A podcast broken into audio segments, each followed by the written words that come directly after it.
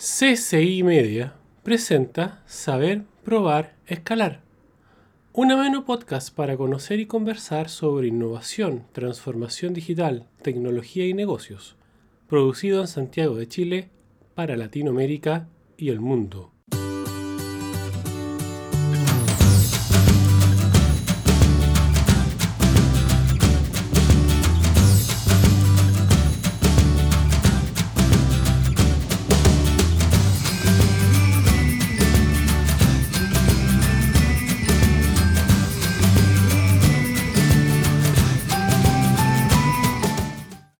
Sean todas y todos muy bienvenidas y bienvenidos a esto, lo que es SPE o Saber, Probar, Escalar, un espacio de innovación, transformación digital, tecnología y negocios, como dice el inicio del episodio.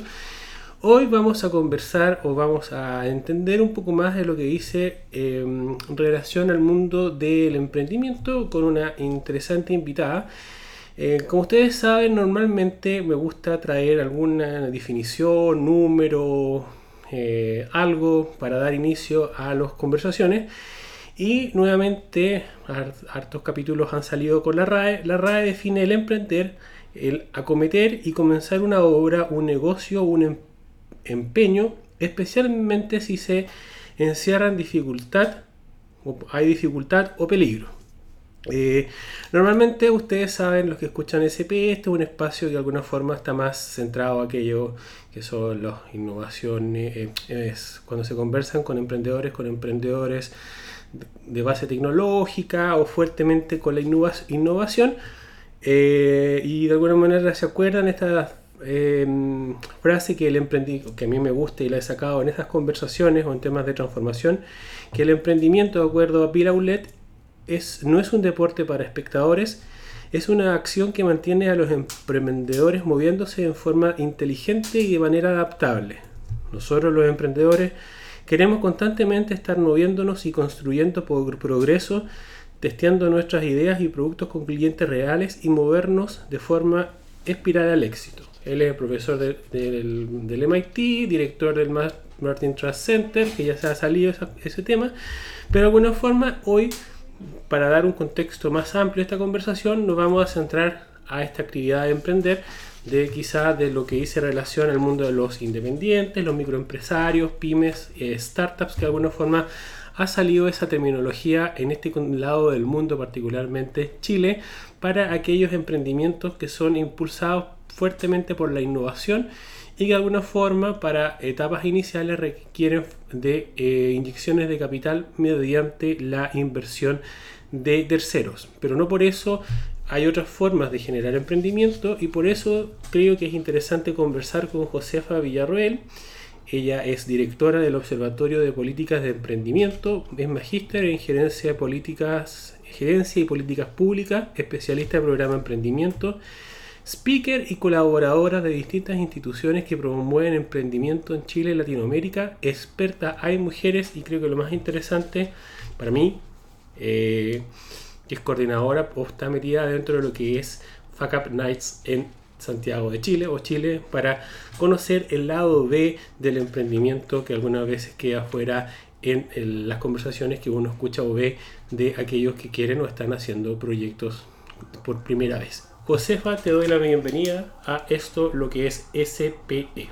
Muy contenta de, estar aquí en este espacio. Cuéntame, em, ¿cómo ves el emprendimiento en Chile? Eh, ¿Hay disciplina, no hay disciplina? Eh, eh, ¿Cómo es el, emprendedor? ¿Es conservador, no es conservador? algo conversábamos en off, que me comentabas que, que sentías que a veces algunos son buscan el paso a paso, poquito a poquito. Cuéntame cuál es tu visión de lo macro para llegar a lo micro. Sí, yo creo que una característica como del emprendedor o emprendedoras chilenas es que tienden a ser muy conservadores para el desarrollo de sus iniciativas y eso se refleja tanto como en los rubros o en las industrias en las que se emprende y también en cómo van proyectando el crecimiento de su negocio como conversábamos antes, eh, el emprendedor siempre está tratando, aunque tenga una visión grande, siempre la quiere ir construyendo como de a poquitito, eh, como de a pequeños pasos, para, para no arriesgar mucho, para ir consolidando lo que va construyendo.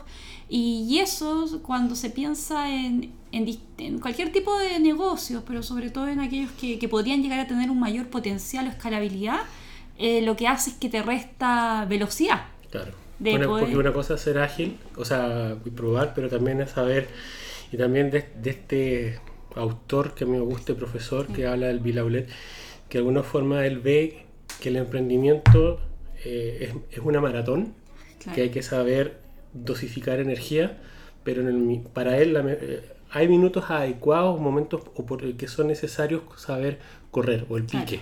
Y hay que saber ser veloz en ese minuto, porque aunque uno haya corrido toda la maratón muy bien y le queda energía para llegar, comillas, a ese final, pero si uno no aprovecha esa, esa velocidad, no gana lo que la meta que aquí está en la pared es conversando el día de hoy. Claro, el concepto de cuál es la ventana de oportunidad del negocio, o sea, por cuánto tiempo este negocio es atractivo para que yo pueda entrar, muchas veces los emprendedores como que no lo consideran. Y esto, y esto pasa, esto, eh, esto pasa, o sea, no solamente pasa en mm, región metropolitana, porque también haces, o tienes conversaciones y relatorías y, y charlas dinámicas con emprendedores o gente que quiere emprender en regiones. ¿La gente de regiones se comporta similar a las grandes ciudades a la hora de emprender o es más, es más difícil? ahí, eh, o sea, generalizando, no podría decir que, que es un poco más conservador aún, pero ahí cuando uno habla de otras regiones distintas a la metropolitana, hay distintas dinámicas.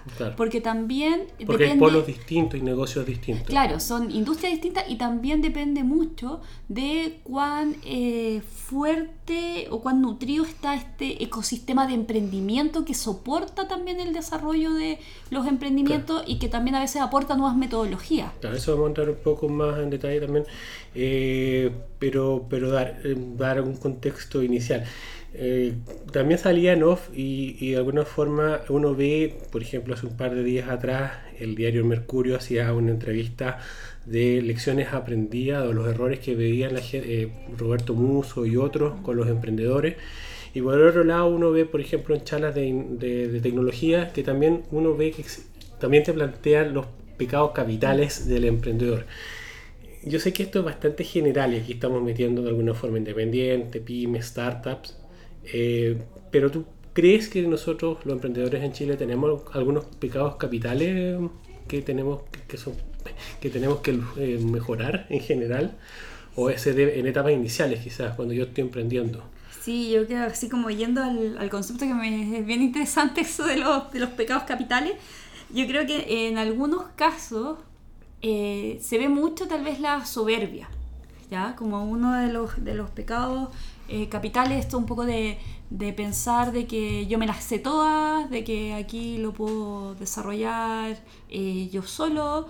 Em, que el, producto, se va a vender solo. Que el producto se va a vender solo. Hay, capítulos que han salido, conversaciones con dos startups eh, que precisamente conversan eso, que de repente uno es más centrado en proyectos de innovación, mm, uno en biotecnología y el otro en en logística, pero que ellos hablaban de la importancia de que, comillas, el emprendedor académico entienda la importancia de saber vender. Mm. Claro, sí, claro, es, así. Hay, a veces, según el perfil, hay como una suerte como de arrogancia y, y, y en, el, en relación a este tema de, de, la, de la soberbia, yo creo que hay una frase que, lo, que también lo, lo, complementa, que es cuando dice la ignorancia es atrevida.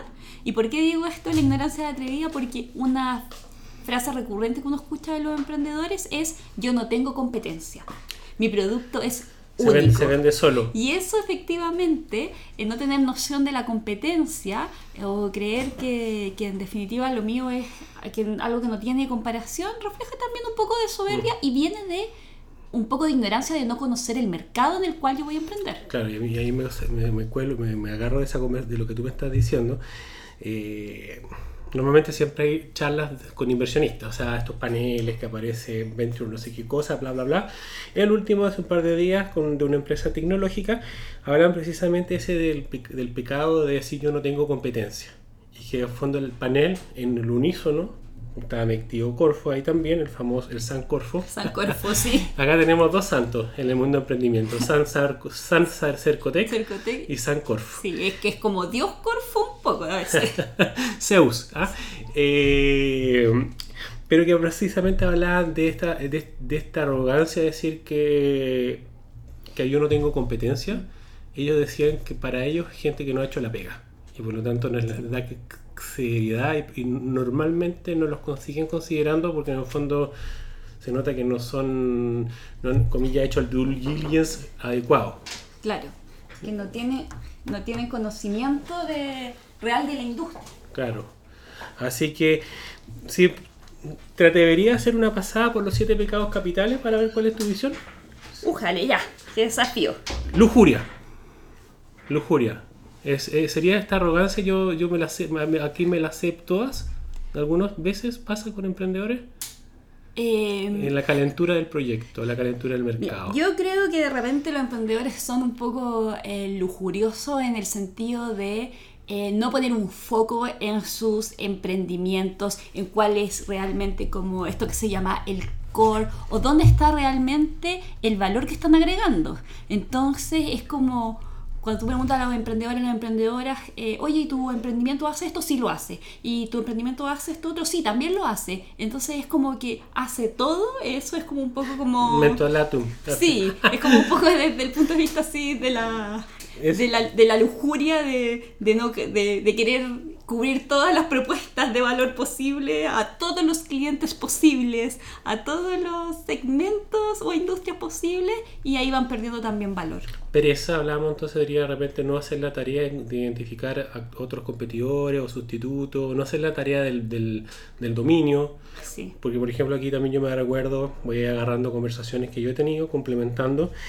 Eh, una empresa que era Destácame, una Destácame, startup sí. que- de inclusión financiera. Y ellos, por ejemplo, una de las lecciones aprendidas que tenían eran que ellos le habían eh, dicho a los inversionistas iniciales, a los ángeles, qué sé yo, estamos de este camino de eh, familia, amigos y, y Sí. fools, Sí. eh, eh, ángeles, eh, serie A, serie B, serie C, Sí.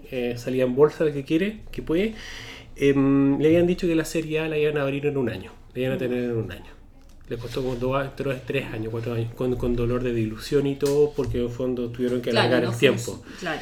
Entonces, eh, yo le preguntaba quizás qué es lo que, qué lo, qué es lo que de, de acuerdo a tu visión, o, o uno de los elementos salía era eh, no conocer bien el dominio de donde se estaban metiendo. Sí, y además yo también creo que de repente en el tema de otra que podríamos decir es la pereza un poco de los emprendedores que, que en sí yo reconozco que todos los emprendedores en general hay una característica de los emprendedores y las emprendedoras eh, que he tenido la fortuna de conocer son todos muy trabajadores, Claro. muy dedicados. Pero pereza en el sentido de no ponerle atención a otras cosas que son importantes. Actualmente a veces los emprendedores parten un poco muy enfocados en hacer un buen pitch, en hacer algunas cosas y se despreocupan de otras eh, áreas que son importantes, como Pagar el tema patente. financiero, Pagar patentes el tema- comerciales. el tema de la patente comercial, famoso. claro, cosas que son más administrativas y en realidad son lateras y a los emprendedores les da como flojera Claro, hacerlas. pero el problema es que cuando después se pasan tres años, van a tocarle la puerta porque tienen que emitir una factura y después se dan cuenta que la, la, la municipalidad lo está multando con ajuste de intereses por no haber sacado la patente Eh, claro. comercial a tiempo. Claro, exactamente. O cuando empiezas a contratar personal y no eres acucioso, no te preocupas de, los, de las condiciones en las que contratas, los, eh, los mismos contratos y eso después te puede generar problemas para crecer, multas con la inspección Claro. del trabajo. No, no, no, boleteame, boleteame si somos amigos. Sí, ¿Ya? exactamente. Ese famoso, ya. La gula, de repente volvimos a lo mismo, la ganas de comerse todo y, Sí, y no, sí. y no focalizarse, y no segmentar, y no, aunque sea una tienda de café, aunque sea la super solución tecnológica, esa gula está, crees que ha estado presente. Sí, de todas maneras, y de hecho la última metodología lo que dicen es segmentar, segmentar, segmentar. Está bien, está bien. La ira, La ira, bueno, acá... eh, mira, yo creo que la ira la voy a llevar a algo muy eh, específico. probablemente, claro, yo creo que no todo es ajustar todo, pero es importante como, como para que alguien que está queriendo emprender entienda Sí, qué cosas evitar. Mira, ¿dónde yo he visto ira en los emprendedores? Yo sé que en algunos momentos cuando se sienten un poco eh, con acciones injustas o que les pasan multas, pero hay una cosa que es muy relevante y yo he visto la ira reflejada en la cara de emprendedores y emprendedoras. Cuando están presentando frente a un comité, en un concurso de pitch, frente a un jurado, Aunque los- sea Cercotec, lo que sea. lo que sea, público, privado, lo que sea. Entonces están los emprendedores ahí, hacen su presentación, hacen su pitch y llega el momento de las preguntas. Entonces el jurado va y te hace una pregunta y te pregunta algo clásico, ¿cuál es tu modelo de negocio? Y he visto muchas veces emprendedores que le responden de esta manera a los jurados. Pero si yo lo dije, ¿no me escuchó? Ahí tú puedes ver no solamente en el tono, en el tipo de respuesta, sino que incluso en la cara de los emprendedores, que existe un- un- una suerte como de frustración que raya en la ira y que obviamente es el peor momento para poder manifestar esa como Claro. sensación, porque finalmente... Todo lo bueno que construiste en el pitch se te cae en ese minuto. Así es, y eso es algo que yo lo comento porque lo he visto recurrentemente y cuando a mí me toca trabajar a veces este tema con los emprendedores, Hay algo de nerviosismo también puede ahí en ese minuto, pero puede- de- es una cosa que hay que saber manejar. Claro, y también como lo, con lo que hablamos antes, un poco con este tema como de la soberbia, de decir como, bueno, si lo mío es tan bueno, como usted es tan tonto que no lo entiende? Ahí bien. Envidia. Envidia. ¿Hay, envidia entre los empre- algunos emprendedores? Sí, yo creo que eso sí. Además que es una cosa que es como del gen del chileno, Mm. que se traduce en esto de ser chaquetero. Mm. Eh, y es algo, la envidia para mí en general en todo encuentro que es bien eh, nociva porque lo que te hace Creo que es- pasa, escucho menos envi- o esos comentarios chaqueteros de gente que ya estaba hace tiempo emprendiendo o que está haciendo, o que no le resulte, pero que está haciendo cosas porque se da cuenta de todo lo que involucra. Sí, Hay un poco, quizás un poco de envidia en etapas iniciales. en etapas iniciales. Sí, de no entender eh, un poco. Y mira, y ni siquiera están así. ¿No? Yo lo he visto también en una. eh, Acotado, si estamos más acotado. esto nuevamente no, esto Claro. no es el emprendedor chileno que tiene todo esto. No, eh, lo vi esto en acotados y por ejemplo en, en casos de, de empresarios que para mí merecen, hay gente que les cae mejor, pero merecen mucho respeto, por ejemplo como Marcelo Guital que desarrolló el agua benedictino que la terminó vendiendo a Coca-Cola. Un rockstar ayer, antes, antes de ayer en la SET Sí. que todo le quería sacar fotos. Y yo he escuchado de, de- también de otro tipo de empresarios o de personas que están en instituciones relevantes, eh, no sé, comentarios como, bueno, pero en realidad lo que él hizo no tiene innovación, pero en realidad, es, no sé, como, como un poco qui- quitándole mérito a la carrera que él y a los años que él lleva como emprendedor. Y entonces al final ahí también hay un dejo de envidia Mm. en ese tipo de, de comentarios. Y la envidia yo la encuentro bien eh, nociva porque te quita, te resta a ti energías. O sea, la persona que sufre Claro. envidia, A otro le da lo mismo. claro, O sea, ah, ya que que me- qué pena que me estén diciendo esto, pero no Claro. me voy a. Sobre todo los que ya están en, han tenido un camino profesional, independiente, de emprendimiento, no, se, no se desgastan Claro, a la no, larga, o que sea, hacen cosas y no se quedan criticando. la, la energía la pierde, esa, esa energía en envidiar la podría estar usando en vender, no sé, en otra cosa. La avaricia, La avaricia, de repente yo creo que a lo mejor nos falta un poquitito de ese pecado. O sea, en- no, no- el hambre, dices tú. sí, o sea, no poniéndolo en el sentido No, negativo de, de decir, un- como... que esto es un pecado capital. Claro, No. no en el sentido de decir como, bueno, los emprendedores tratan de ganar a lo mejor a costa de cualquier cosa, pagando malos sueldos. No, sino que llevándole como a este aspecto de decir tener como un poco más hambre, más ambición, a lo mejor nos Claro, faltaría porque, un, porque- una cu- por- un porque- poquito. y ahí te agarro lo, lo- porque por ejemplo una de las conversaciones que yo he tenido fue con un eh, ex emprendedor que vendió su empresa, después se fue a trabajar IBM y ahora está en una consultora de, negocio estratégico que es JJ de la Torre. Y yo le preguntaba en relación que quizá en el mundo más innovación, tecnología, en el emprendimiento, de este famoso del escalamiento, el scale up. Y que por ejemplo acá tengo al, Christopher, eh, eh, no me sé el apellido, Scheiss, de presidente de Endeavor. En algún minuto hizo una, una, una, una columna al, direct- al diario diciendo que en Chile faltaban los mecanismos de scale up.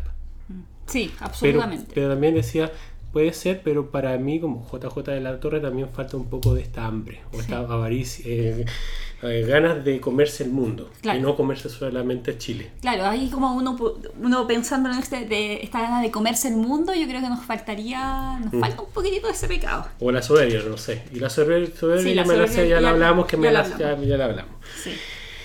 ¿Por qué te hago esta pregunta? Pero porque es importante. En general, yo creo que en cualquier, en cualquier esfuerzo que tiene- involucra un riesgo, ¿cierto? Porque emprender involucra un riesgo. No-. Sí. Normalmente uno no tiene clara la película. Mm, O tiene, no- objetivamente tiene un signo de interrogación. claro. Es la conformación de equipos de, de trabajo eh, y la cultura. Porque uno escucha y ve eh, que emprendimiento, incluso empresas que han muerto o han fallado o han tenido que hacer lecciones dolorosas de, de volver a echar a andar por falta de un equipo adecuado, de liderazgo, por falta de cultura, pues, que eso puede haber llevado de la estafa, cualquier sea, o de, de cultura de forma de trabajo, y eso genera rosa. Entonces, hay gente que está emprendiendo. Eh, Josefa Villarroel, ¿qué, eh, ¿qué le diría? ¿Cómo formar equipo? ¿Cómo ir- tiene- identificar esos elementos propios que van a llevar al día de mañana a ser la cultura de tu empresa? Sí, esto es yo creo un tema que bien poco se trabaja en, en nuestro país, yo creo que también como a nivel latinoamericano que compartimos como un, un Porque esquema cultural similar. has viajado a otros países y conversas Sí. también. Sí, porque em, la mayoría de las veces se parte emprendiendo como a lo amigo, sin establecer después algunas eh, normas claras, que es como la forma más como intuitiva con la que uno, uno, uno parte. A mí se me va a caer el carnet con este chiste, pero es como el chiste de Plan Z que está en YouTube de Hagamos un asado. ¿ah? Hagamos un asado, claro, si hagamos un asado, hagamos un emprendimiento, hagamos un emprendimiento, tú pones tal cosa, sí, yo te apoyo. Yo, No, yo yo, te- yo tengo, pongo HH, tú Claro. colo- colocas la, la casa y él coloca el computador, no sé, eh, digámoslo burdo. Pero Entonces ahí eh, la verdad que, que poca cultura o pocas herramientas o incluso pocas metodologías se conversa para cómo realmente desarrollar eh, un buen eh, equipo de trabajo. Se hablan como de características que tienen que tener los equipos de alto rendimiento o los emprendedores exitosos. Pero cómo es la dinámica de formar un equipo eh, Sí, de fundadores, o sea, Claro. de, de, de que creer... se van a pelar las papas, que van a- probablemente van a trasnochar, que, Sí. que, que, que se tienen que, de repente una persona no va, por A, B o C va a tener que faltar, entonces cómo se complementa al otro y, y no y diga, oye, pero es que este faltó y así allá, Y- que y va generando en, la- ruido. en las competencias, porque de repente también hay algunos que tienen mucha voluntad, pero a lo mejor se necesitan ciertas expertise y después cuando el negocio le va yendo mejor, eh, a lo mejor ese funda- uno de los socios no era la persona más indicada para estar en ese puesto que, que, que después se empieza a definir, no sé, para Claro. asumir una gerencia comercial. Entonces ahí empiezan algunos roces y yo creo que más allá como de características particulares, eh, tiene que ver que no hay conversaciones sinceras al inicio. No hay, no- no- uno no se proyecta qué es lo que pueda llegar a pasar en el caso del éxito. Yo he conocido casos de emprendedores que han partido muy bien, muy talentosos del equipo fundador, pero al momento que al emprendimiento le va bien, no al momento que le va mal, sino que al momento que le va bien, que tiene la posibilidad de crecer, hay eh, un socio dice, bueno, vamos a instalarnos a Hong Kong. Y el otro dice, no, pues si yo en realidad lo que quería es que este negocio le fuera bien, Mm. para poder comprar una casa más grande, O para poder... inversionista y te cuento que una historia, Claro. por ejemplo, de un emprendedor peruano que fue una de las primeras generaciones de Startup Chile, no, no sé si vale la pena poner el nombre, pero, pero bueno, como lo voy a contar, a lo mejor lo van a sacar con contexto, pero dijémoslo medio eh, gris. Eh, vendió su proyecto a una empresa de telecomunicación en Estados Unidos. Y se ha dedicado a ser inversionista ágil y trabaja en esta empresa de, de telecomunicación en Estados Unidos. Y, y- y había, le había metido plata o dinero a un proyecto X. Y yo hasta una vez lo y nos pusimos a conversar realmente porque yo también como emprendedor tengo alguna idea, validando cosas. Y justo cuando estábamos leyendo este tema del... del, conversando, me, él lee un, cor- un correo electrónico diciéndole, eh, hola, fulanito de tal. Te cuento que em, en dos semanas más me voy a ir a hacer mi posgrado a Estados Unidos y te dejo copiado a mi, a mi cofundador que va a ser el que va a llevar las relaciones del día a día contigo. Y me respon- me- al tiro me, dice, ¿tú crees, qué le crees que le vaya a contestar? Eh, estimado fulanito, Sí. muchas gracias, pero ya no invierto en tu empresa. Claro, o por ejemplo, ese mismo tipo de decisión, o sea, tienes dos socios, le empieza bien a la empresa y uno quiere incorporar inversionistas y el otro no quiere. No quiere, porque no quiere perder. Entonces, No quiere ahí- diluir, no quiere- Claro, no. no. se quiere diluir. Y esas son conversaciones que a veces los equipos eh, fundadores no las hacen al inicio. Alinear las visiones, hasta cuánto queremos crecer, si estamos dispuestos a que in- ingresen o no Es inversionistas. como un matrimonio. Hay Claro. que, la regla, como llaman los chilenos, and- eh, andar, pololear, noviazgo, Claro. casarse y casarse con separación de bienes. O, o el tema también de, eh, bueno, yo estoy poniendo el trabajo, o sea, el capital inteligente, tú estás poniendo la plata, ¿qué vale más? ¿El que puso la plata o el que después pone todo este capital inteligente para que el negocio vaya creciendo? Entonces teniendo eso, es- y tratando de lograr eso, también entender también cómo hace la cultura de la organización. Claro, porque después se pelean y dicen, bueno, pero yo puse la plata, bueno, pero yo le hice crecer, ya. Entonces, Y esas es- cosas no quedan tampoco eh, definidas. o- o clar- clarificado. Mejor darte un pequeño respiro y no decir hagamos un asado. Exactamente, sí. O- y considerar esos elementos junto con tener la idea, tener las ganas, también ir pensando cómo se van a resolver esos aspectos. Em, hoy en día acá estamos en Chile en una situación especial, digamos, para hacer, pero, pero, pero si lle- llevábamos la conversación antes del 17 de octubre, Ya. ¿tú encontrabas que había un hype en el mundo del emprendimiento? ¿Ah? Eh, ¿Hype? ¿Qué hype? Es como, como, como, no, es maravilloso emprender, todo es fácil emprender. Si a mí, a mí el, el emprendimiento en Chile es fácil. ¿Ah? En- en- emprenden tres cuotas precio contado. Ah. Cómprate este libro Mira, y, no- y vas a emprender. no conocía el, Es un término, concepto sí. de, Está bien, no hay problema, de sí, hype. está- Mira.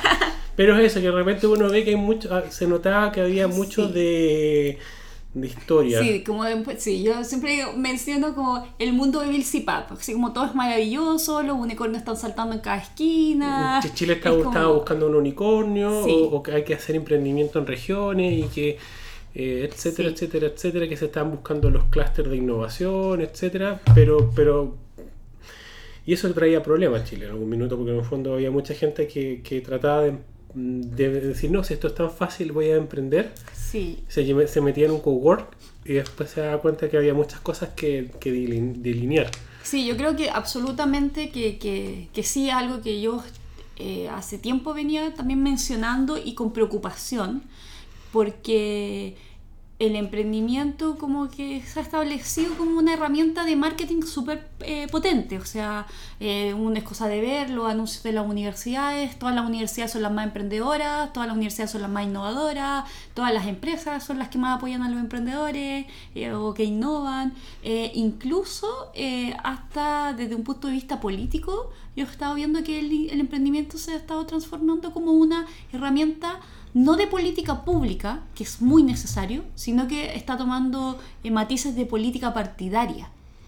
Entonces, en- y eso va generando una realidad desvirtuada, sobre todo para los emprendedores jóvenes que, que, que creen que esto es, como dice, emprende aquí tres Entonces, cuotas, precio contado. Claro, saliste del colegio o, o de recién de la universidad y, y vamos. Sí, hay mucho, hay mucho No digo que no se pueda lograr, pero lo que pasa es que hay.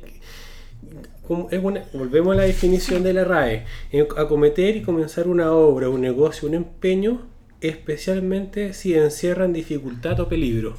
Claro. Aquí hay dificultades propias del emprendimiento, eh, ahí hay peligros propios que en el fondo uno tiene que eh, eva- evaluar y, y tener eh, la, Claro, y que no y que no se no se conversan porque en últimamente en el ecosistema que se mencionaba mucho es como no si basta con que tengas un buen pitch basta con que tú tengas tu celular con redes sociales eh, y, y basta con que vayas a un cowork con, y te vas a conectar con los Y, inversionistas por ejemplo, el del tecnológico que diría, oye, métele inteligencia artificial a tu proyecto y, y con eso levantáis plata en dos segundos. Porque, porque pasa también un poco, o pasa Sí. eh, en ge- en general en el mundo, pero también acá, que era el proyecto blockchain o era el proyecto inteligencia artificial. que en blockchain Sí. bajaron las criptomonedas y se fueron muchos Sí. a la inteligencia artificial. Pero si no hay arrastre, si no hay market fit, si, fit, si no hay conversaciones con clientes, si no hay maduraciones de las ideas, testeo, en- es dificilísimo. Y hay otros elementos también que son Y eso es después tecnología, de... claro. y no- porque también te- vol- volvemos a lo mismo. El lado pyme también tiene su Sí. dificultad de emprender, aunque tú digas quiero, quiero hacer una cafetería, lidiar con, con, con, con, con- con equipo de trabajo, con proveedores, lidiar, lidiar Los- con, con, con, con muchas cosas. Los, simplemente cualquier emprendimiento, sea más o menos tecnológico, se tiene que enfrentar a, a los temas cuando va partiendo, los temas tributarios, los temas laborales que rigen a todas las empresas. Eh, y eso es algo que no se conversa y, finalmente los emprendedores eh, que entran en este como mundo mágico de haz tu pitch y todo, después van aprendiendo porras. O sea, la mayoría de los emprendedores, sean más tecnológicos o menos tecnológicos, aprenden a punta de estar pagando multas. Eh, ¿Cómo es realmente el desarrollar una empresa? Claro. Te voy a preguntar al final de cómo evoluciona en relación a este minuto que nos estamos viviendo. Sí. Algún minuto se tiene que solucionar. ¿Cómo es la reflexión para adelante para evitar este, eh, esta hype, este hype? En- Pero eh, hemos, has conversado un poco eh, o has dado tu visión del ecosistema del emprendimiento en Chile. ¿Cómo, eh, cómo, cómo, cómo estaba an- hasta antes de este minuto? Porque yo creo que aquí entramos antes del 17 de octubre, el periodo que nos estamos encontrando y cómo debiera de evolucionar, si es que tiene que evolucionar, no sé. Sí, eh, a ver, yo creo que le- eh, unas cosas positivas que estaban ocurriendo, que han ocurrido en los últimos 10 o 12 años, como donde se conforma el ecosistema de emprendimiento o se consolida el ecosistema de emprendimiento en Chile, es que se ha generado una red súper nutrida de instituciones de apoyo al emprendimiento. O sea, Claro. había una política como política pública que se ha mantenido independiente de los cambios eh, o de tendencias políticas que han tenido lo- los gobiernos que han asumido el, el- la- liderazgo del país en estos en estos últimos en estos últimos años la creación de incubadoras de negocios de espacios de cowork de La redes de participación de, inversionistas de ángeles las municipalidades, redes de mentores. muchas opciones. Claro, exactamente. Eh, la- los municipios están tomando también un rol más activo. Las empresas privadas también se han subido como a este carro de apoyar el emprendimiento, algunos por, o fundaciones o organizaciones de la sociedad civil. Entonces, eh, de, um, años atrás que no existía nada, que decir emprendedor era sinónimo de ser desempleado, ahora el emprendimiento tiene una alta valoración social, incluso en algunos estudios se menciona que eh, el emprendimiento se considera como una carrera también de desarrollo. Eh, pero entonces eso significa que tenemos mucho entorno, mucha institución que apoya el emprendimiento. Ahora, ¿qué es lo que yo veo? Es que eh, en Chile pasa algo bien particular. El ecosistema de emprendimiento se gesta, se debe a obra y gracia de la política pública Y particularmente que hablábamos de Dios Corfo. De Dios Corfo, exactamente es así. Y eso es algo que se reconoce poco, pero en el hecho de reconocerlo uno podría eh, trabajar en forma más profunda los cambios que se requieren. Porque finalmente, ¿qué ha estado pasando? Que hemos creado esta red súper nutrida de instituciones, pero como que ahora no hemos quedado estancados. Yo siento que el ecosistema de emprendimiento, y esto es una opinión antes de lo que ha pasado a partir del 17 de octubre, Eso. está estancado.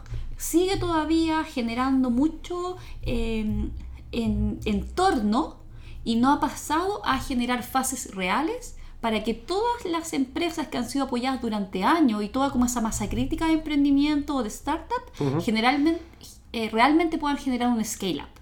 Claro. Entonces no hay como, como tracción. Las políticas... Porque alguien de Corfo te va a decir, no, es que nosotros tenemos nuestro No. fondo de... Pero No no, es es tan así, así, porque no por es ejemplo una de las cosas que eh, la gente, muchas la conoce, pero aquellos que no, no conocen y están escuchando este, este podcast, una de las cosas que hacen dentro de- del equipo del observatorio Josefa son los emprendetips y normalmente ya está todos los meses posteando o, eh, o elaborando listas de financiamiento, capitales de inversiones, concursos y todo. O sea, ella tiene la película bastante clara en relación a cuáles son las vías de, de aporte al emprendimiento. Entonces, por eso es interesante la visión de este tema del scale-up, por ejemplo. Sí, yo creo que ahí está como un poco. Mira, el otro día eh, teníamos esta discusión o conversación con una persona de una, con uno de los gerentes de la, de la Corfo eh, y planteaban que la Corfo todavía tenía este dilema de qué perfil de emprendimientos apoyar. Se apoyaba, se, se enfocaba en los emprendimientos tecnológicos, startup, o en realidad tenía que hacer una mirada como a la pyme más tradicional. Eh, y yo creo que esa, esa, esa conversación, ese cuestionamiento es de hace siete años atrás. La pregunta... ¿qué, qué, ¿qué, opinas tú de lo que salió hablando Pablo Terraza en la tercera el domingo? Diciendo, diciendo de que el foco ahora es creación de empleo, no importando el emprendimiento. Voy, al tiro esa, a responder de eso, pero eh, en relación a lo que yo decía, la pregunta no es a qué, a cuál apoyo, o sea, como al tecnológico o al otro, sino que la pregunta ahora, la, lo que se le debería exigir a los policy makers, es decir, ¿cómo apoyo esos segmentos? O sea, los programas públicos no deben avanzar, deben eh, actualizarse, evolucionar para poder apoyar efectivamente a los emprendimientos tecnológicos para que logren el nivel que se requiere para que sean, por ejemplo, atractivos a un inversionista o que logren escalar internacionalmente.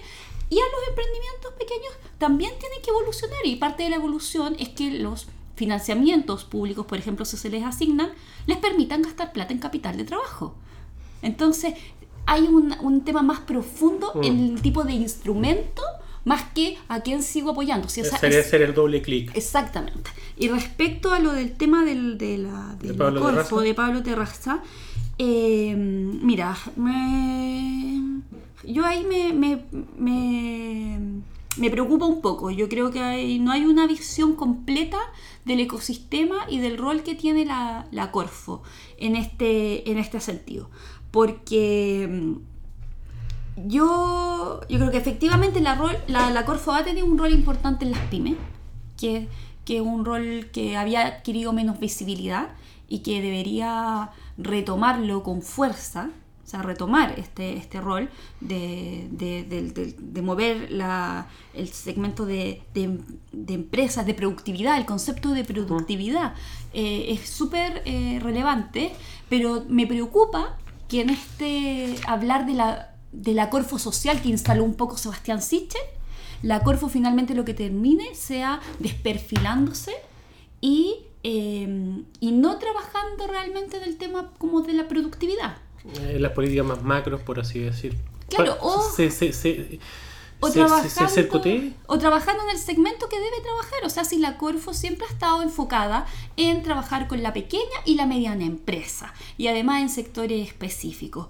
Eh, mientras quienes están preocupados de la micro y la pequeña empresa y que tienen todo el conocimiento, porque tienen mucha como calle que se llama, tienen capilaridad, tienen capacidad de poder atender ese segmento que principalmente tiene que ver con el sector comercio, gastronómico, micro, pequeña empresa, es el servicio de cooperación técnica. Entonces, con su centro de desarrollo de negocio. Con sus centros de desarrollo de negocio, entre, eh, por ejemplo, otras iniciativas. Ellos mm. tienen programas por, que ahora serían súper útiles como el tema de los barrios comerciales. Ellos tienen ese conocimiento. Entonces, que que Corfo salga mencionando esto que se van a enfocar al tema más social, no son el Ministerio de, Desarrollo, no son Cercotec. Que ambos dependen del mismo ministerio. Sí, no, o sea, hay la falta. A mí, a mí me preocuparía que la Corfo eh, se enfocara en un segmento específico. Eh, porque finalmente ellos son muy buenos y, y tienen más de 60 años de más de 80, años, más de 80 años de historia. Cercotec acaba de cumplir cerca de ese número, pero más de 80 años de historia en eso, entonces reconocer también cuál es el, el, el core de la institución. Entonces realmente no han, hecho, no han hecho una reflexión fuerte dentro de Corfo. y, yo, creo, yo creo que ellos realmente es una cosa como de como que Corfo lo tiene que solucionar todo y Corfo hace muy bien ciertas cosas, mm. entonces ¿por qué no fortalecer otra institucionalidad como el servicio de cooperación técnica? Yo creo que ahí Corfo en las micro, pequeñas en las pequeñas y medianas empresas, incluso con las grandes, y Cercotec interviniendo en el segmento de micro y pequeñas empresas sería un equipo fabuloso. Y apalancado con los centros de negocio, a lo mejor también incluir Corfo en alguna forma, pero, pero, pero bien articulado. Claro, sí, falta articulación, pero esta cosa de la Corfo social a mí, no necesariamente con lo que mencionó Pablo Terraza, sino desde que lo mencionó Sebastián Sichel, no me parecía porque ahora afortunadamente él está en el Ministerio de Desarrollo Social, entonces de ahí puede implementar esas medidas. Pero, está bien, porque es ahí perfecto que lo haga desde esa mirada, entonces falta mucho paño que cortar. Sí, porque si no, también con un dicho muy coloquial es como eh, de vestir un santo para vestir otro santo. Perfecto. Oye, eh, de este punto quizá no sé tu visión, ¿cómo determinas tú qué es el, la, calidad y madurez y el grado de financiamiento de los inversionistas en el ecosistema acá en Chile? Porque, por ejemplo, han salido algunas conversaciones, eh, particularmente de mi, de mi podcast, uno, por ejemplo, de salud, sector de la salud que estaba metido con un tema traumatológico, y ellos tuvieron que levantar dinero eh, en Estados Unidos porque los inversionistas acá en Chile no, no, conocían ese tipo de soluciones y le estaban pidiendo proyectos tipo la nueva aplicación que haga tal cosa. Entonces ellos veían, junto a otras conversaciones, que a veces el inversionista chileno le falta madurez para tomar proyectos tecnológicos más disruptivos, no sé. ¿Cuál ha sido tu vez? Porque, porque, por ejemplo, hay eh, los venture capital adicional, o por ejemplo, o las incubadoras o aceleradoras también son emprendimientos que tienen otro foco. Sí y por ejemplo, es, eh, eh, muchas de esas incubadoras están apalancadas con, por platas de Corfo. Sí, sí, entonces, casi todo el ecosistema. Entonces, podríamos decir cómo está cómo el ecosistema inversionista. ¿Este es maduro? ¿Está muy apalancado en Corfo? No, o sea, ahí en el ecosistema de todo lo que son los inversionistas es algo que, se necesita desarrollar, es algo que está muy, muy inmaduro, es un tema de dos puntas eh, la inmadurez, porque muchas veces los emprendedores no están suficientemente preparados para poder em, enfrentar un, no, ni siquiera un pitch, o sea, no hablemos de pitch, enfrentar un proceso de due diligence con un inversionista. Porque el pitch puede ser fascinante, pero después los documentos, cómo está conformada la empresa. Eh, con el tema de empresas en un día se ha visto mucho que, que, los emprendedores hacen empresa en un día y después van a hablar con los inversionistas y los inversionistas con, la, con, la, con ese tipo de, de documentos eh, no, no, no, no les es válido para ellos. Tienes que crear la empresa. Eh, tienes que pasarla al servicio, al sistema tradicional. Claro, entonces entonces ese tipo de cosas. Y por el otro lado, efectivamente, eh, es muy escasa la inversión. A mí, la verdad, me preocupa em, también este tema de, que considero que a lo mejor hay mucho apoyo. Mira, lo que me preocupa es que considero que ha habido mucho apoyo a desarrollar temas de inversión y no sé si el impacto el impacto ha sido proporcional. se han invertido fondos estatales en fortalecer las redes de inversionistas ángeles, fue un programa súper importante, eh, pero en este momento, de haber pasado a tener muchas redes de inversionistas ángeles que poco invertían, la verdad, Em, actualmente es un concepto que como que no está vigente en el ecosistema de emprendimiento, es como nula la inversión ángel que hay, o por lo menos la que se visibiliza. Y luego en los fondos de inversión, eh, hay varios fondos de inversión. O sea, en Chile, según un estudio que no es el último que pude encontrar de la misma Corfo del año pasado, eh, menciona que hay más de 60 fondos de inversión apalancados por Chile. O sea, me acuerdo con el caso de Corner Shop, yo hice la pregunta. Dice, bueno, los emprendedores dicen, me tengo que ir a buscar plata afuera porque aquí no hay inversionistas. Y el ejercicio que hicimos en el observatorio fue, a ver, hay unos inversionistas. Y vamos a ver, em, en la información oficial de Corfo hay más de 60 fondos apalancados, fondos apalancados con, con plata Corfo en, a través de, de créditos pero es un listado de más de 60. Y luego cuando tú vas a ver... El segundo clic. Dentro de los ¿cómo, ¿Cómo están invirtiendo y cosas? Claro, pero dentro de los 60 hay, un, hay 14 o más de 14 que están mandatados, o sea, recibieron este apalancamiento para invertir solo en emprendimientos en etapas tempranas. O sea, hay un tipo de fondo de inversión específico desarrollado para los emprendimientos en etapas tempranas. Entonces, hay fondos oficiales y que además tienen un foco especial en startups o emprendimientos de alto potencial. Eh, bueno, entonces, ¿qué pasa? Porque esos fondos no, han invertido, por ejemplo, en la compañía que mencionaste tú o en Corner Shop. Eh, y así no Claro, o sea, muchos, a lo mejor hasta emprendedores o empresarios que escuchan este podcast dicen, ah, efectivamente, ¿dónde están? ¿Quiénes son? ¿Qué pasa? Entonces yo creo que ahí también, desde el punto de vista de la política pública, que es la que ha permitido que existan más de 60 fondos de inversión o que existan fondos específicos enfocados en emprendimientos de etapas tempranas, amerita una evaluación. Porque si no, de verdad yo digo, pucha, asigna o apalanca un fondo menos y esa plata a lo mejor distribúyela en créditos a tasa cero para emprendedores más tradicionales. Claro. Cambiamos un poco el tema. Eh, agarrémonos un poco del lado B de los Ujú, Fuck Up sí. Nights, ¿cierto? Eh, temas que han salido con emprendedores, porque yo les he hecho las preguntas de lecciones aprendidas. Yo le digo políticamente correcto, lecciones aprendidas. Han salido temas de cultura, han salido temas de product market fit, falta de conocimiento del dominio donde incursionan los emprendedores y el tema de las habilidades de venta. Eh, de acuerdo a, tu- a las, a las meetups que tú has... Sí. eh, ¿Cuál podríamos decir que, complementa esta lista? Yo sé que alguna de las, me acuerdo patente, un emprendedor que, que vendía un producto de vestir, que decía que había comprado una, una media máquina que no debería haber comprado Sí. y que le mató el negocio. Sí, así es. Entonces, Mira, ahí yo creo que lo que más se repite tiene que ver con aspectos em, financieros. Yo creo que si pudiera decir uno, son eh, desorden como financiero o desorden en la forma en que está eh, ordenada la empresa desde el punto de vista también del control de gestión. Am, muchas veces, muchos casos em, de emprendedores que se han eh, despreocupado del tema de las ventas o del tema del pago de los impuestos, em, en este sentido de algunas que se concretan después, por ejemplo, en, en estafas que han sufrido de contadores o estafas eh, o problemas socios. con los mismos socios. O sea, hemos tenido varios casos de eso y pasa básicamente ¿Por no llevar porque- control? por no llevar control, por, por externalizar todo en el contador o todo en un socio específico. eh, creerse, creerse la canción de Frozen. Sí. ¿ah? Libre soy, Libre- libre soy. claro.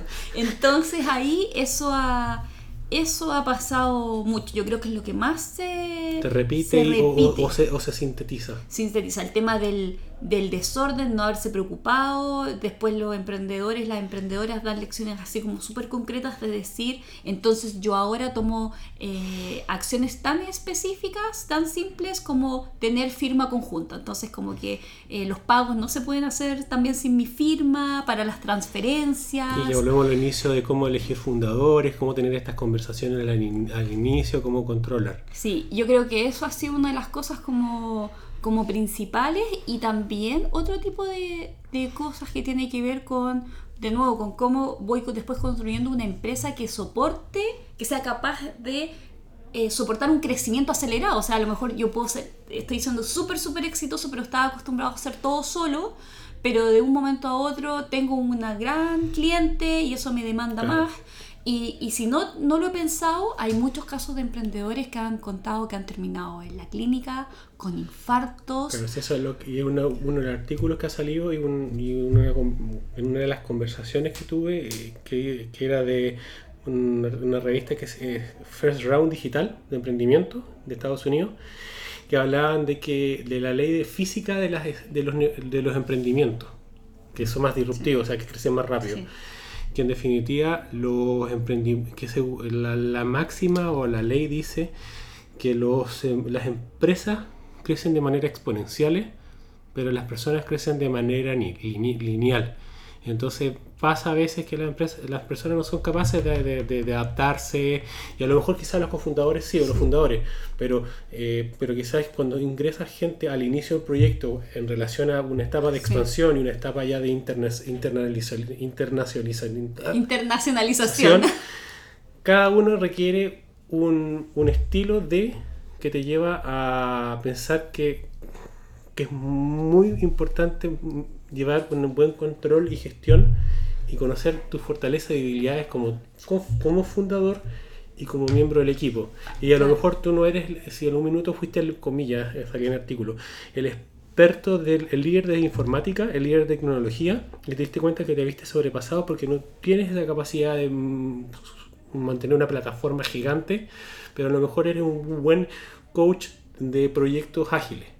Claro, Y ahí encuentras en esa organización ese lugar. claro. Y te puedes adaptar. Sí, eso es importante. Yo siempre le digo a las emprendedoras y a los emprendedores que no solo hay que estar preparado para el fracaso, sino que hay que estar preparado para el éxito. Y en esta falta como de hambre que a veces decimos que nos falta a los chilenos y a las chilenas, eh, no nos preparamos para el éxito. ¿Qué va a pasar cuando mi empresa le vaya, cuando le vaya bien? Claro. Oye, em, eh, voy a hacer la pregunta revés. Em, un tema relevante para las grandes empresas en los procesos de innovación y transformación que tanto se habla, eh, dice relación, de acuerdo a la literatura y los expertos, por ejemplo, un estudio de la gente del MIT y Deloitte, Deloitte, de la empresa consultoría internacional, la importancia de orquestar o generar ecosistemas de innovación con los emprendedores, innovación abierta o incluso meterlos dentro como del pool de proveedores, pero de una manera especial, eh, para así generar tracción positiva y que en el fondo generar esta innovación como en colaboración, ¿cierto? Eh, ¿Tú has visto, cómo has visto este tema en relación con las empresas chilenas? ¿De verdad se hace colaboración con, con las grandes, con las entre startups y empresas chilenas grandes o, o estamos, estamos en buen camino? ¿Cuál o de tu visión? ¿Cómo estamos en estos tipos de, de, de eje? Yo creo que ese es uno de los ámbitos en los que estamos muy al debe. O sea, es como, yo lo podría si tuviera que definirlo una palabra diría que es pobre, que es pobre la oferta, la interacción, las, la- las instancias que hay eh, donde se puedan generar reales espacios de innovación abierta por parte de las empresas, de las grandes empresas, hacia los emprendimientos. En el observatorio nosotros hemos estado mirando que el último año ha tomado mayor relevancia y han salido algunas iniciativas. Mira, muchas de esas también intencionadas por la política pública, a través de un programa que se llama Torneos Tecnológicos, donde lo que hacían era juntar desafíos de empresas para que fueran solucionadas por eh, emprendimientos, emprendedores vinculados a las universidades o startups. Entonces, la palabra del tema de los desafíos empresariales se ha vuelto como una mini tendencia.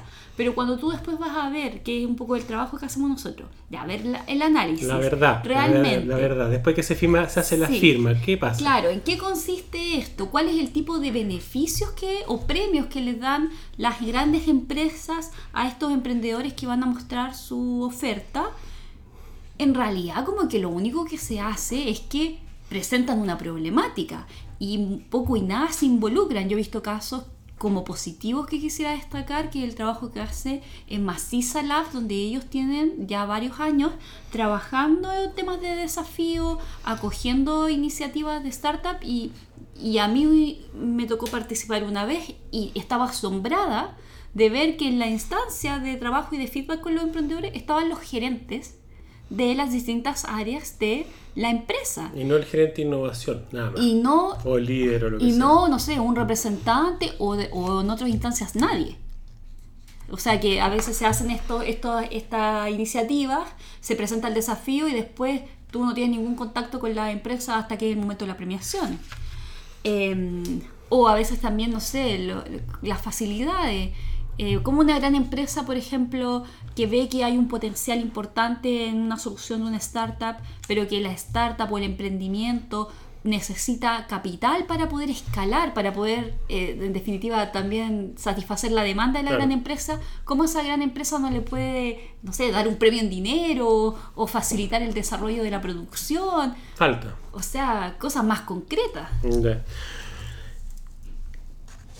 Hablamos que emprender es un riesgo y, y eso a veces uno no le va bien. Eh, y aquí estamos hablando un poco, quizás una reflexión, de lo que dice relación a la insolvencia y el reemprendimiento. Particularmente, por ejemplo, con la ley 20, aquí en Chile, la ley 20.720 y la ley superintendencia. Aquí habían varias preguntas, pero lo más medular es cómo ves que está es, en relación al emprendimiento. eh, ¿Esto ha servido? ¿No sirve? ¿Falta? Eh, ¿qué le- que cuando un emprendedor quiebra, cuando un emprendedor no le va bien? eh, ya estamos hablando a niveles de, de que se tiene que reinventar. Sí. Eh, ¿Cómo ha sido? Yo, yo creo ¿Cómo, que no- cómo- ¿Y cómo ha sido el ecosistema? Sí, yo creo que esto, por ejemplo, no se habla en No, el ecosistema. No es, no es algo que, que- que siendo la, lo relevante que, la relevancia que puede tener, no es algo que, que, se, que se hable, que se le plantee, que sea algo que los emprendedores por ejemplo, al momento de generar tu empresa, los tengan considerado también, por último, como información, para poder ver cuáles son los ámbitos de acción que pueden tener en un momento que, ocurra algo mal. La gran em, prueba de esta ley de, insolvencia va a ocurrir justamente ahora, con toda la situación que está afectando al país, con las miles de micro, pequeñas e incluso medianas empresas que se están viendo muy afectadas en el desarrollo de su actividad productiva, en el desarrollo de las ventas.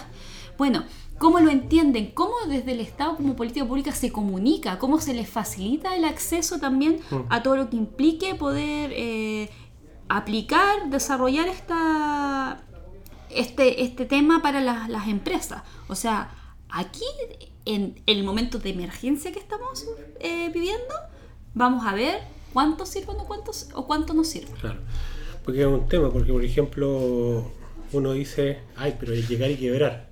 Pero ya hay que hablar es un tema, es un proceso, lleva tiempo, y se involucran, involucran varios actores, involucran a tiempo. Entonces, ¿Qué consecuencias va a tener para mí al futuro? Esto, esto aquí, como dices tú, eh, en relación a lo que está pasando con el 18 de octubre, eh, y vamos a ver realmente cómo los emprendedores nos volvemos a parar. De, de hecho, este tema es una de las siete medidas que mencionó el presidente eh, en el anuncio que hizo de cuál eran las iniciativas que, iban a apoyar a, la, a, las micro, pequeñas y medianas empresas, mencionó siete iniciativas y esta fue una que destacó. Mm. Entonces, además, si se está destacando de esa manera, vamos a ver cómo se va a implementar, cómo se va a operativizar. Eh, llegando también como una herramienta de ayuda para las empresas que están Porque una de las cosas que hablamos de conservador y todo, de repente un poco en Chile, de repente algunos todavía muchos hablan de que Chile eh, le, tiene, eh, le tiene miedo al fracaso. Entonces, no se habla, es un tabú. entonces hablar de decir no soy un emprendedor que he quebrado o soy un emprendedor que ha tenido problemas de dinero, a veces pasa que muchos sienten que sigue siendo mal visto por otros. Así es. Entonces es un tema que es menor. Entonces aquí tú crees que ahora, con lo que va viene, tú crees que a lo mejor es interesante, no, no sé si es interesante, pero vamos a ver cuál es la efectividad que tienen estos mecanismos como la ley, como la superintendencia, como todos los em, temas de apoyo a la insolvencia y reemprendimiento. Sí, vamos a ver efectivamente cómo se implementa, cómo opera y después cómo va a ser visto el emprendedor que reemprendió. O sea, hay un fenómeno ahí que hay que estar muy atento para poder también ajustar los apoyos para los emprendedores y la emprendedora. Em, me voy a hacer una pregunta eh, que había hecho, era que se había hecho un, un, evento de Banco de Chile con la Fundación País Digital en Banco Chile Conecta y que preguntan, decían si era factible que una pyme pudiera pasar a ser una startup pero... Eh, pero esto, esto más que nada la pregunta es, la pyme realmente, la gran pyme, la pyme, la pyme más tradicional, eh, ¿cómo estamos en temas de, incorporar nuevas tecnologías? ¿Cómo estamos, eh, ¿Sigue siendo el mismo la misma problemática ah, del emprendimiento que, hemos estado conversando? O sea, es que las pymes en general, la tasa porque, de absorción... Porque, por ejemplo, llegaba, llegaba, estaba hablando nuevamente el artículo de Pablo Terraza diciendo de que muchas de las pymes que se han visto impactada por estos días es porque no estaban no contaban herramientas de comercio electrónico ni que estaban digitalizadas. Ya, pero eso... Su visión. Sí, eso no es, no es necesariamente así, porque yo he hablado con muchos emprendedores, he visto mucha mucha televisión y los testimonios de los emprendedores y dicen, yo tengo un e-commerce, igual no, no vendo, porque la gente no está comprando, sobre todo artículos que no son de primera necesidad. O no, se está despachando, porque sé por qué voy a despachar hay, me lo van a... Hay problemas logísticos también para poder... Eh, desarrollar la actividad productiva.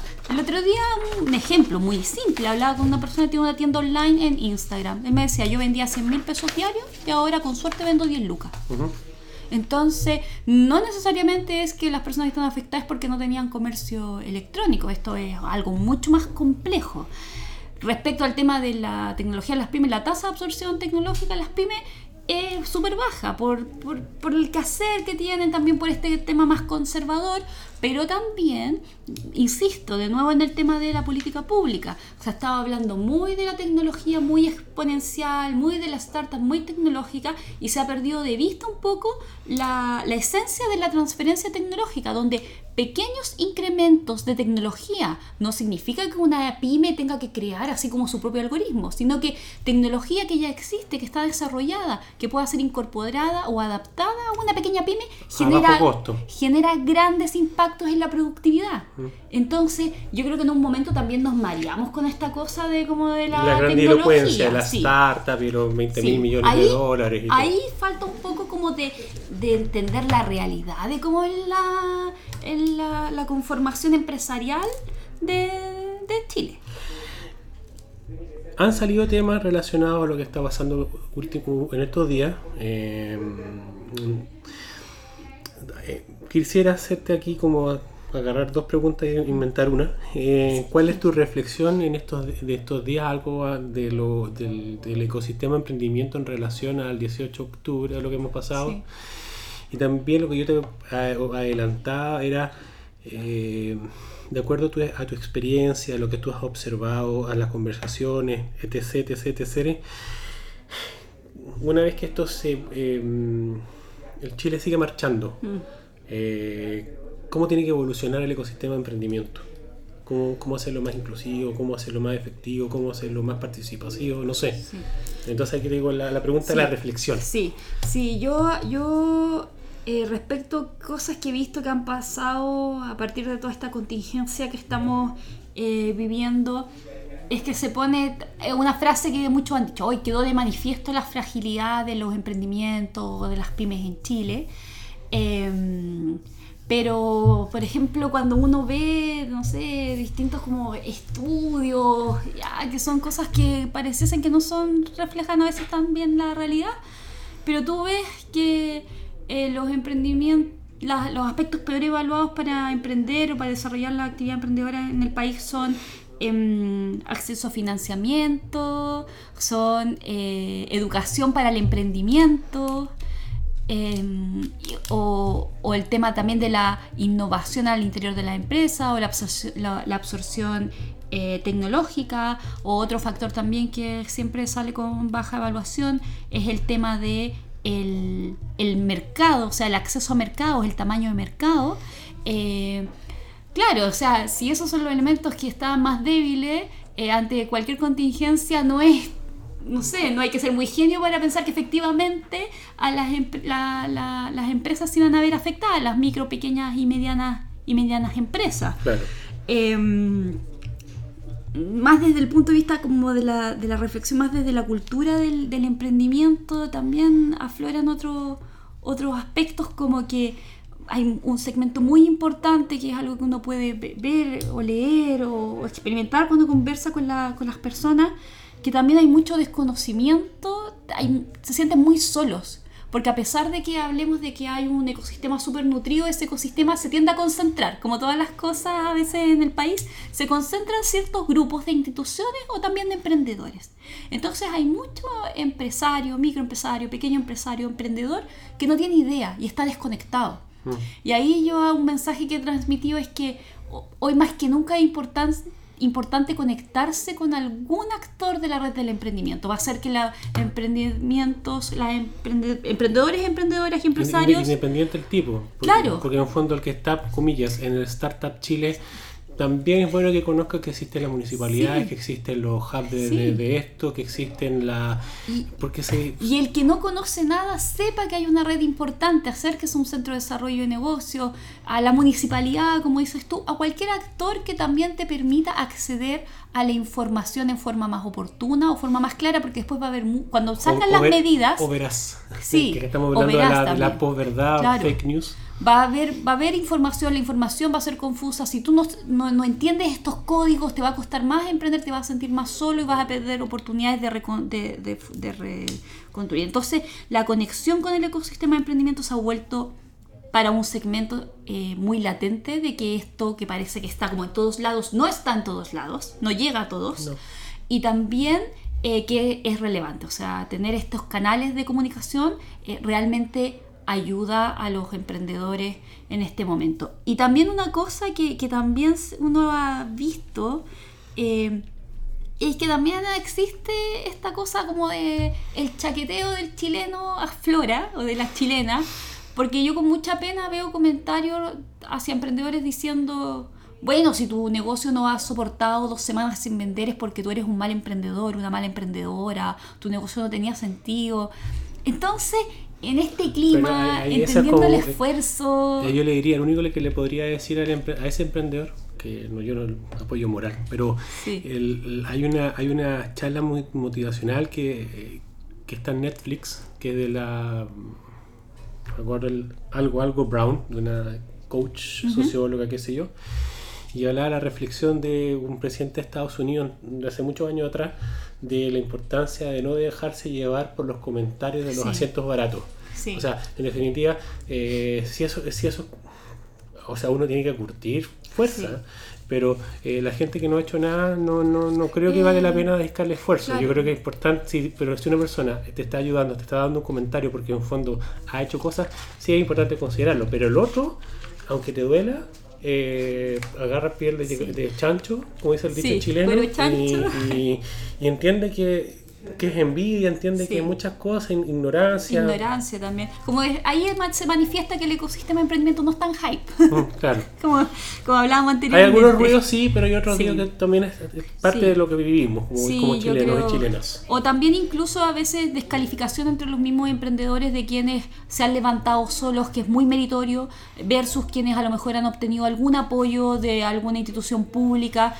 Yo digo, la, lo, tenemos la fortuna de tener un sistema de apoyo que también apoya con financiamiento. Entonces, si los emprendedores son talentosos, la invitación es que participen y, que ojalá el dinero y que el dinero llegue a los mejores emprendedores que se atrevan, no se resten. Y, lo que decía yo de vuelvo, no que devuelvan dinero, cada uno haga lo que quiera, pero como emprendedor, si a otro emprendedor le toca la puerta, escúchalo, de repente el comentario, el feedback, no sé, hay distintas formas que se pueden apoyar y, yo creo que en este minuto los emprendedores se tienen que apoyar. Sí, y yo ahí, ahí voy a, tu, a la segunda parte de la pregunta respecto como a la visión de cómo debería ser el, el ecosistema. Yo en primer lugar creo que tiene que ser, eh, como en, en mi visión como ideal, se tiene que generar un clima de emprendimiento donde todas las iniciativas de emprendimiento sean válidas, donde el emprendedor que quiera hacer un pequeño negocio eh, se le trate con dignidad, reciba los apoyos o el mm. soporte que necesita y la persona que quiere hacer la super startup internacional también, pero esta suerte de descalificación que existe ahora entre los tradicionales, los chicos, los grandes, todas las iniciativas de emprendimiento son válidas, todos parten pequeños, hasta la empresa más grande partió pequeños. Y desde el punto de vista también de la política pública, yo creo que hay que acelerar. El Estado tiene que asumir el rol que ha tenido eh, en este desarrollo del ecosistema de emprendimiento y, lo digo desde un punto de vista súper positivo, que si el Estado constantemente ha estado intencionando esto, debería también decir, ok, entonces vamos a acelerar, eh, vamos a a reconocer nuestro rol, vamos a no solamente a ayudar a que parta y que después esperar que la gran empresa como que sola o, los grandes inversionistas solos colaboren. No, hay que aprovechar. Hay un montón de inversión estatal que se ha hecho en muchos emprendimientos, muchos emprendimientos que tienen incluso una gran importancia porque tienen un foco social, porque dan tecnología, porque pueden hacer grandes aportes al país. Entonces, ¿cómo no puede haber una instancia en que el gobierno, el Estado, de forma articulada, o sea, donde no los emprendedores o las empresas tengan que andar peregrinando para poder sacar adelante su emprendimiento, sino donde se impulse sobre todo estos emprendimientos que tienen un impacto positivo y que desarrollan innovación nacional. ¿Y, las grandes empresas, los grandes líderes de grandes empresas, ¿cómo, cómo, cómo qué, rol tendrían que tomar acá, por ejemplo, para nutrir el ecosistema de, de los que están partiendo? Bueno, primero, roles éticos. Ya esto, es, esto en esta contingencia es algo que se ha em, mencionado mucho estos temas de, eh, primero de dar las oportunidades a las empresas, de cuando una micro, pequeña o mediana empresa trabaja con ellos, pagar, o sea, ojalá tener elementos eh, prioritarios en el pago. en 30 días, 15 días o al día en en lo ve de repente de- podría liderar un día pago cinco días. en el Claro, fondo. sí, sí, son cosas que podrían hacer, porque tienen que ver con un tema más ético. Eh, y después... eh, Nutrir de verdad ese ecosistemas de Sí, innovación. sí, pero yo creo que dadas las características del ecosistema chileno, esto lo digo pensando en la Sí, forma en que eso. está estructurado Chile, el Estado no puede estar esperando que la gran empresa eh, tome ese rol, porque el Estado, ya lo dije anteriormente, se ha creado, el, o sea, perdón, el ecosistema de emprendimiento es a obra y gracia del Estado. Entonces, no se puede perder esa inversión pública. Aquí recojo de alguna forma, quizás como, como lo quería Gabriel Gurovich, lo importante es sentar a todos en la misma mesa y que todos actúen de acuerdo a lo que se tome de acuerdo. Estoy hablando de Sí, emprendimiento. sí, Quizás- otros sí. van a decir, no, bueno, esto pasa en todos lados. Pero en esta conversación estamos sentados en emprendimiento, desde el punto de vista del emprendimiento. emprendi- desde el punto de vista del emprendimiento, la importancia de si queremos como país generar tracción positiva y que haya equidad y todo, pero también la importancia de que se generen las, las acciones correctas en todas las eslabones y el emprendimiento habla de esa relación que no solamente incluirá a los emprendedores, a las academias, a la, al Estado, sino a las grandes empresas y que cada uno eh, tome desafíos y responsabilidades de acuerdo a lo que se tome en consenso. Incluso a a organizaciones de la sociedad civil que cada vez están siendo más activas también en la promoción del emprendimiento y, pro- y emprendimiento con ciertas características que son positivas. Está bien. Yo creo que da para mucho, mucho, mucho, pero ¿crees que haya, haya quedado algo en el tintero? ¿Que ¿Algún llamado? Eh, como ya les dije a la gente que no lo conocen, eh, Josefa y su equipo normalmente está haciendo tips de Emprende Tips. Eh, están las, publicaciones del observatorio, ella participa en distintos medios. Eh, ¿Qué más? Está, aparece, hace visitas por todo Chile. Está con la. ¿Cuándo se retoman los Fuck Up Nights? Yo creo que ya para el próximo año. Sí, para el próximo año y ahí estamos también con eh, iniciativas que van bajo, que las estamos eh, transmitiendo en lo que es Aprendiendo del Fracaso, que ahí también pueden obtener más información aprendiendoelfracaso.cl.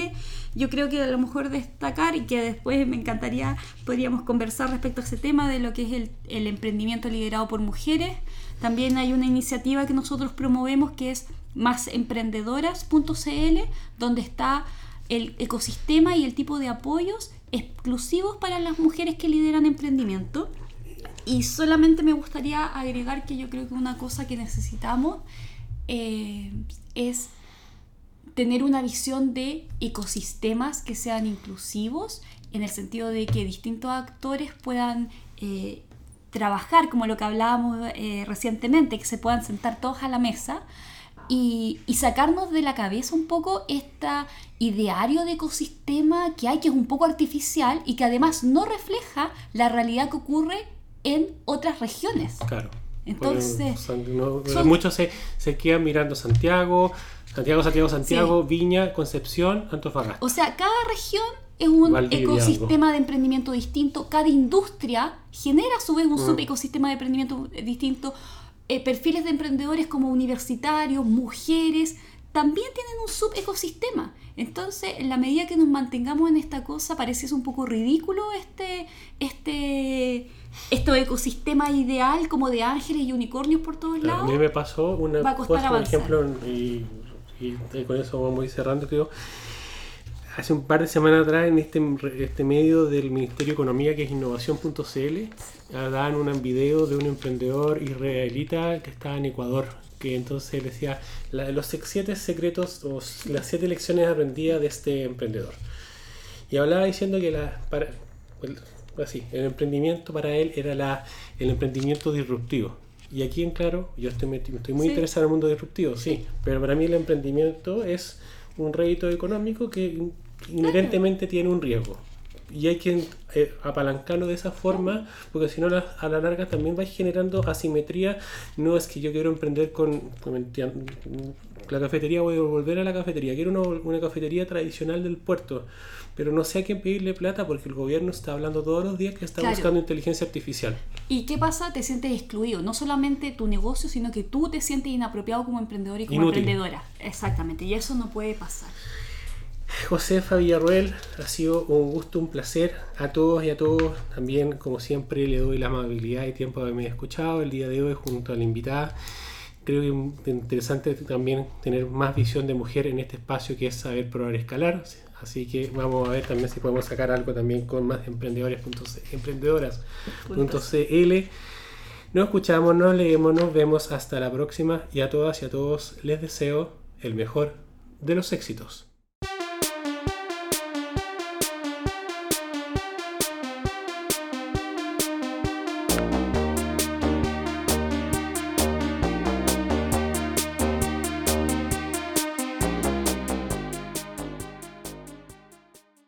Las opiniones que se expresan en este programa en algunas oportunidades pueden no representar el pensamiento de Conguillío CISPA y son por lo tanto de la exclusiva responsabilidad de las personas que las emitan.